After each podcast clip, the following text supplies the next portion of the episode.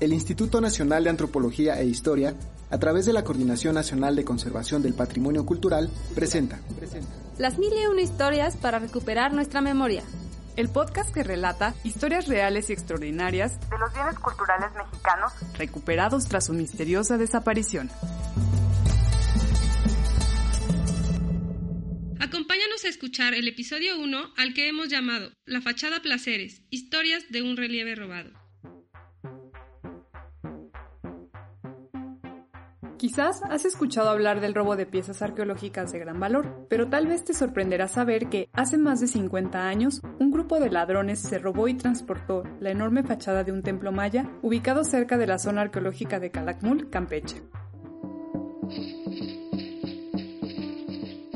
Nuestra historia comienza en 1968 con un traficante de orquídeas, un expiloto de la Fuerza Aérea de Estados Unidos y una pista de aterrizaje abierta en medio de la selva. En realidad, todo comenzó mucho tiempo atrás.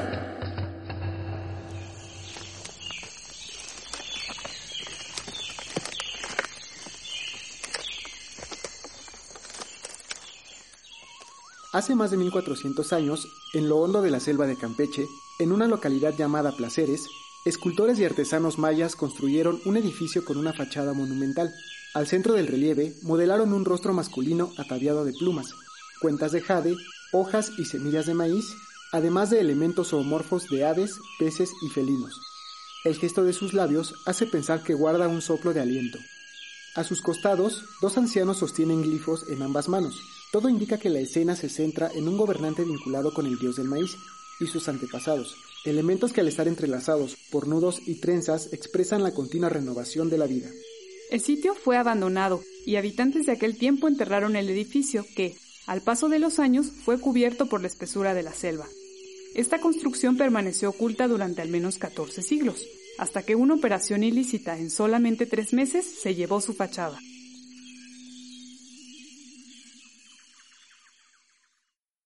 Esto sucedió en 1968, año en que fue planeado y ejecutado el que, tal vez, sea el mayor robo de una pieza arqueológica en la historia de nuestro país.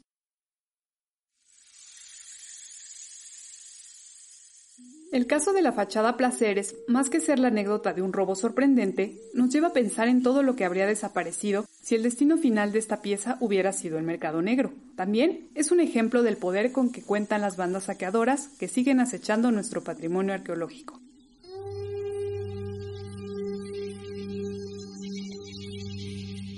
La fachada, antes de ser desprendida, medía más de 8 metros de largo por 2 metros de ancho ¿Cómo fue posible que la arrancaran del edificio, la partieran y se la llevaran por aire?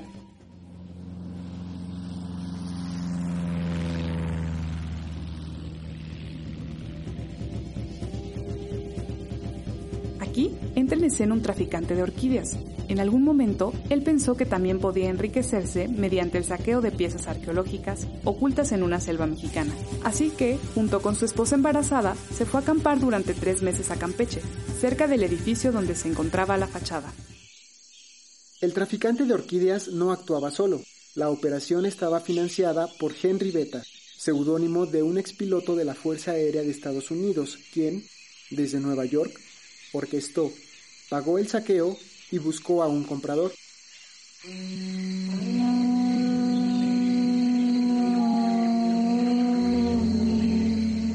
Así, Henry Beta le ofreció la fachada a un famoso coleccionista mexicano, quien declinó la oferta. Como paréntesis, es necesario decir que este personaje estuvo relacionado con el tráfico del Códice Gloria, documento prehispánico que fue recuperado en la década de los años 70 luego de que apareciera en una exhibición en Nueva York. Después de muchas investigaciones se comprobó que es de origen maya, con lo cual se ha convertido en uno de los pocos documentos prehispánicos que sobrevivieron a la destrucción sistemática de los colonizadores. Ante el rechazo, Henry Beta no tuvo dificultades para identificar a otro cliente. Sin embargo, la fachada debía llegar a Nueva York. Pero, ¿cómo? El traficante de orquídeas junto con otros hombres cortaron la fachada en 48 fragmentos que cubrieron con moldes y guardaron en cajas.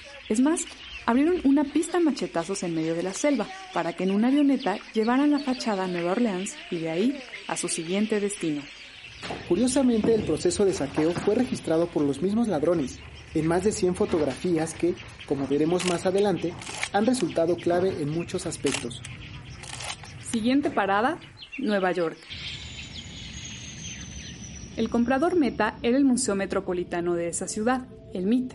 Henry Beta supuso que la fachada quedaría a la medida para la exposición Before Cortés o antes de Cortés, que tendría lugar ese año. Así que se puso en contacto con el museo y pidió la nada modesta suma de 400 mil dólares. ¿Qué? ¿400 mil dólares?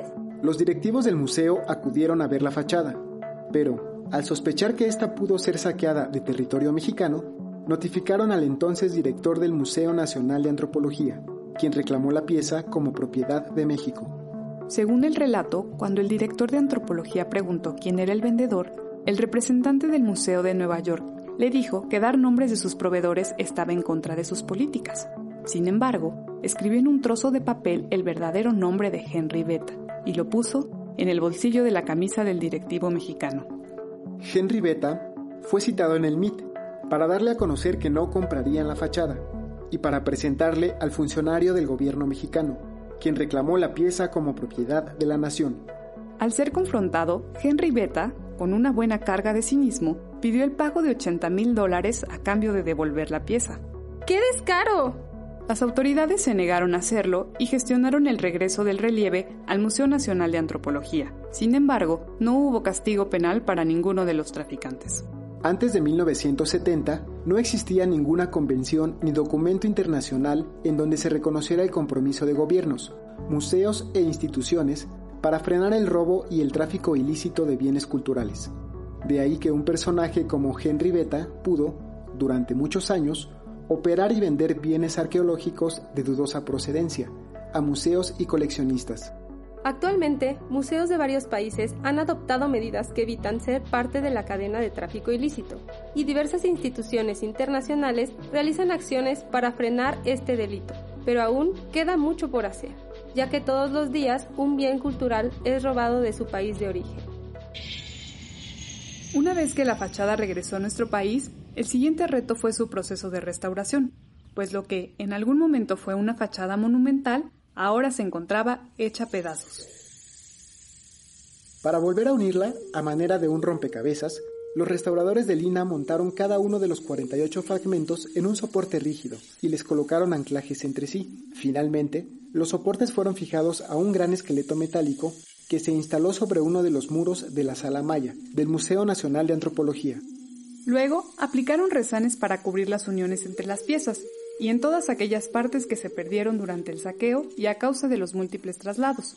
Estos resanes imitaban el color de la superficie sucia, pero sin corresponder a los colores originales. Actualmente, la fachada Placeres se puede observar en la Sala Maya del Museo Nacional de Antropología y, desde el 2018, forma parte de un proyecto de conservación y restauración que, mediante un equipo multidisciplinario y el uso de nuevas tecnologías, busca saber más de la pieza arqueológica, así como también revertir los daños causados por el saqueo y el paso del tiempo. Las personas que participan en este proyecto han realizado una labor muy minuciosa, por ejemplo, con base en las fotografías que tomaron los saqueadores, se pudo formular una hipótesis acerca de las características del edificio al que perteneció la fachada, hacia qué punto cardinal fue construida e identificar los cambios sufridos durante estos 50 años. ¿Cómo? Basándose en las dimensiones del montículo donde se encontraba enterrado el edificio y en las sombras generadas por la posición relativa del sol que se observa en las fotos, así como al examinar los detalles faltantes causados por el desgaste de la pieza. Un trabajo digno de Sherlock Holmes. Pero eso no es todo. Al comparar las fotografías del saqueo con las imágenes que se tomaron a la fachada recuperada, los especialistas concluyeron que la parte robada era tan solo el centro de la pieza. Se cree que a los lados tenía dos grandes mascarones, similares al central, que fueron dejados en el sitio, o por lo menos separados del resto, lo cual hace suponer que la fachada medía más de 13 metros. Esta conjetura también se apoya en las comparaciones que se hicieron con otros edificios mayas de la época, ubicados en Campeche, como Xultún, Holmun y Balamku, y que permiten imaginar cómo lucía la fachada en su contexto de origen.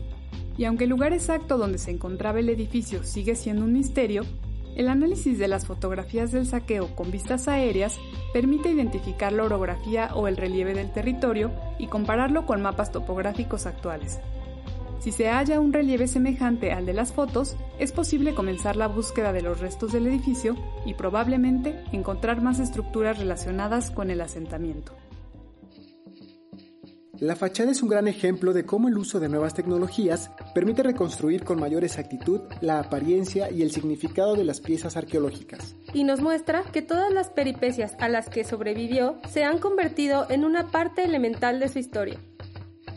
¿Qué perdemos cuando nos roban el patrimonio cultural? ¿Qué perdemos? Cuando una pieza es sustraída de su contexto, hay una pérdida difícil de reparar. Si la fachada Placeres no hubiera sido robada, hoy podríamos contemplarla en todo su esplendor, destacando la entrada de su edificio original. También conoceríamos mejor su significado y la importancia concedida por las personas que pusieron tanto esmero en crearla. La desaparición de una pieza de nuestro patrimonio, sea enorme o pequeña, implica la pérdida de una parte de nuestra memoria, porque son los nodos de miles de historias por construir. Por último, hay que recordar que el saqueo de bienes culturales en nuestro país constituye un delito federal que debemos combatir y el INA lleva a cabo acciones permanentes para prevenir y eliminar este crimen. Este caso está basado en hechos reales. Sin embargo, se omitieron nombres para no vulnerar los derechos de los involucrados, ni perjudicar investigaciones judiciales en proceso.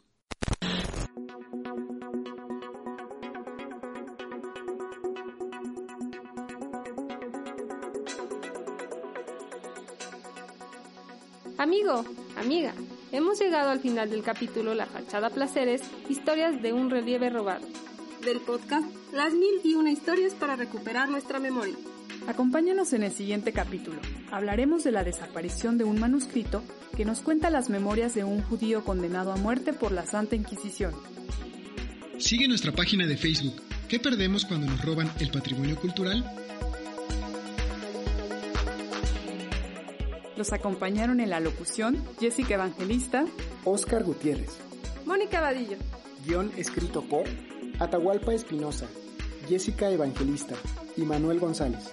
En el diseño sonoro, Paula Abedoy. En la producción, Radio INA. Una voz para nuestra memoria.